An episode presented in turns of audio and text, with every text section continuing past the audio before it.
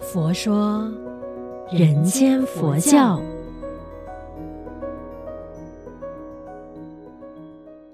你好，我是主持人碧芝，佛法生活化，生活佛法化。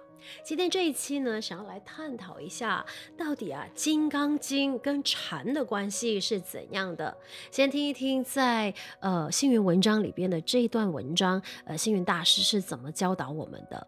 他说啊，在《六祖坛经》里边呢，慧能大师一再提到《金刚经》。《金刚经》呢，不但与《六祖坛经》有很重要的因缘，与禅宗更是关系密切。那禅宗呢，自六祖大师以后，分为南顿北渐，即所谓的南宗禅与北宗禅。南宗禅呢，是以《金刚经》印心；北宗禅呢，则是以《楞伽经》印心。六祖坛师是南宗顿教的开教祖师，而《金刚经》与他本人的关系非常密切。因为六祖大师最初在故乡临南，就是因为听人念诵《金刚经》而契入佛法。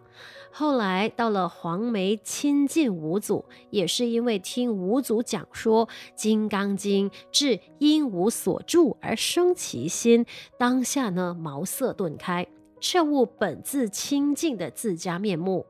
于是受五祖弘忍大师传法印心，成为禅宗六祖。《金刚经》从此取代了达摩东来以楞伽四卷可以印心的传统地位，并为中国禅学呢开启了历久不衰的黄金时代。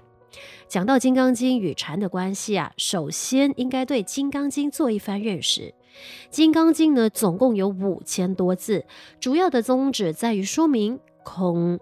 所谓无相布施、无我度生、无住生活、无得而修，这个无就是空。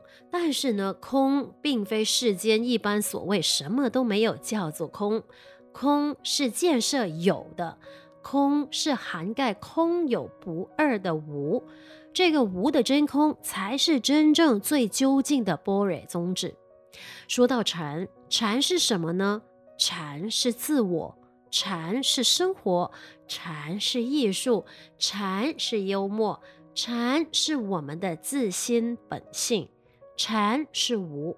所以呢，禅宗所表达的境界也是一个无字，与《金刚经》的主旨可以说是非常的契合。在我们的日常生活里啊，如果能有一点《金刚经》的波若，有一点禅的幽默、禅的自然，生活就会有不一样的风光。就如同在菜里啊放了盐巴，菜的味道呢就会更加的美味可口；又如在客厅里插了一盆花，顿时能使满室生香，增色不少。所谓呢，平常一样窗前月，才有梅花变不同。生活里有波若，有禅是非常重要的，因为没有般若，则心中充满愚昧、妄想、颠倒、执着，那就是苦恼的世间。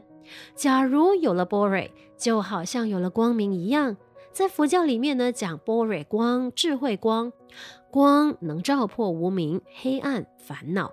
有了禅，生活就自然洒脱自在，就不会紧张烦恼。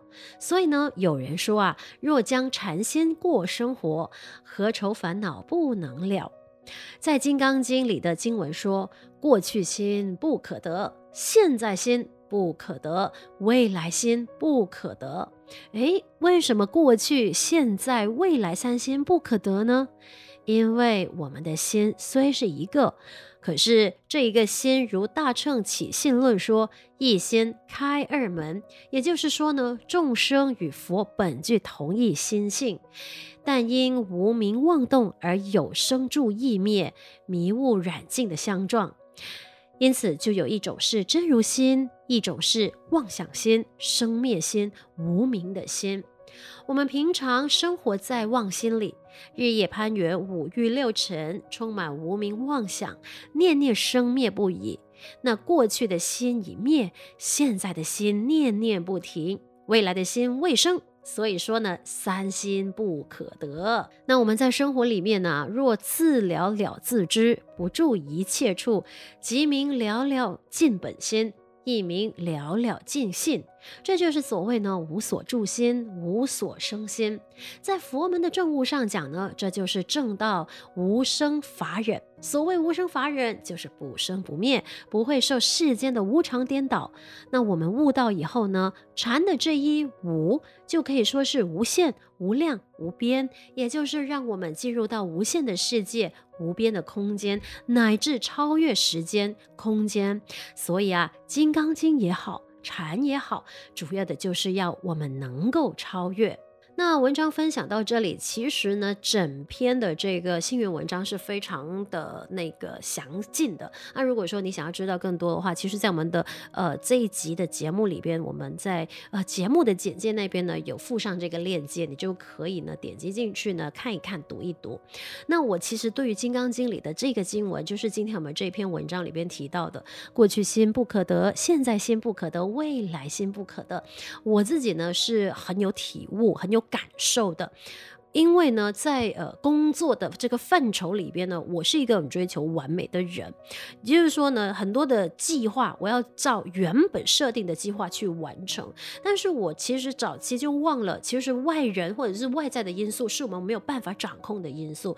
当然，如果说一旦不如愿，也就是说那个工作没有在我所想象的范围里边完成，或者是呢实现我想要的、我期待的那个样子的话呢，其实我心情。会变糟的，就要比如说，如果我跟人合作的话呢，哎，对方没有如我所期待的，哎，立刻回复啊，或者就是呢，呃，回答到我所想要的那个方式的话呢，我的心情就会变得很糟，然后呢，我就会嗯，可能为此事而纠结好几天。当然，这个就是所以说我放不下嘛，它已经是过去啦。可是呢，我就是执着在于那份那份期待跟那份安全感，所以这边我就会对应这一首《过去先不可得》。那当然也因为这样子要追求完美啊，凡事要把东西做好啊，我就尽量做好自己的本分。可是外在的因素我掌控不了的时候呢，诶，我我的生活就会充满焦虑感，因为源自于我的不安全感，对自己的不安全，对别人的不安全，对整个外在的环境都觉得不安全。尤其当我接下一些新的任务，然后尤其是我从没有接触过的，哇，我会不安，我会焦虑，甚至呢，以前的我会四处打听消息，觉得说，诶，这样子的一个案子跟这个人合作是不是 OK，还是怎么样？所以变成你，当你听的越多不一样的人、不一样的说法、不一样的见解的时候呢，嗯，你会变得更加的不安跟害怕。所以呢，如果说啊，这个工作是可能一个月之后才要发生的，结果我在接下的这个案子可能是一个月之前，我就开始担心，担心自己没有办法跟别人相处，然后担心自己做不好，担心呢，在这个呃跟别人邀约的过程当中会处处碰壁，会被别人拒绝啊、哦，甚至是最严重的就是试过也是担心到睡不着。当我遇上了学习了禅修静坐的时候，我就开始练习去觉察自己的情绪。不是说我立刻不会觉得焦虑，我其实还是一样会焦虑，还是一样会不安。可是我自己也学会了一件事情，那就是当我接下一个新的任务的话呢，我就先努力做好我的准备功夫，其他的我就学习说啊。就交给顺其自然吧。当然，这份担忧、不安全感，它还是偶尔会出现。那变成我们学了禅修之后，就是把自己在静坐时所体悟到的、所练习到的，就要学会去看见跟接受那份不安感。因为当我真正接受了那个不安的感觉、那份焦虑的时候，因为我看见了那份焦虑，那我就发现，嗯。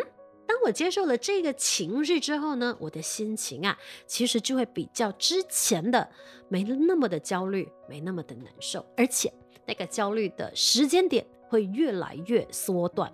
可能以前就是焦虑个不安个整个月，哎，后来发现，嗯，变成可能几个星期，后来再变成一个星期。或者是几天，或者是今天有焦虑的感觉，嗯，感受到了，诶，隔天睡醒之后，哦，这份焦虑感它会慢慢的失去。所以对我来讲啊，禅修啊，真的就是那个妙处。真的太多太多太多了，我还是那一句话，真的就是自己要去体验过、经验过、学习过，你才能够呃感受到或者是体悟到我所说的那份好处。当然，每个人的领悟感肯定都不一样，但是如果你自己本身没有尝试过去静坐，你又知不知道它会带给你什么样的好处呢？对吧？就让我们一起来学习，将佛法生活化，生活佛法化。欢迎你分享我们佛友 Podcast 呢，给身边更多的人认识，也祝愿我们都法喜充满，福慧增长。佛说人间佛教。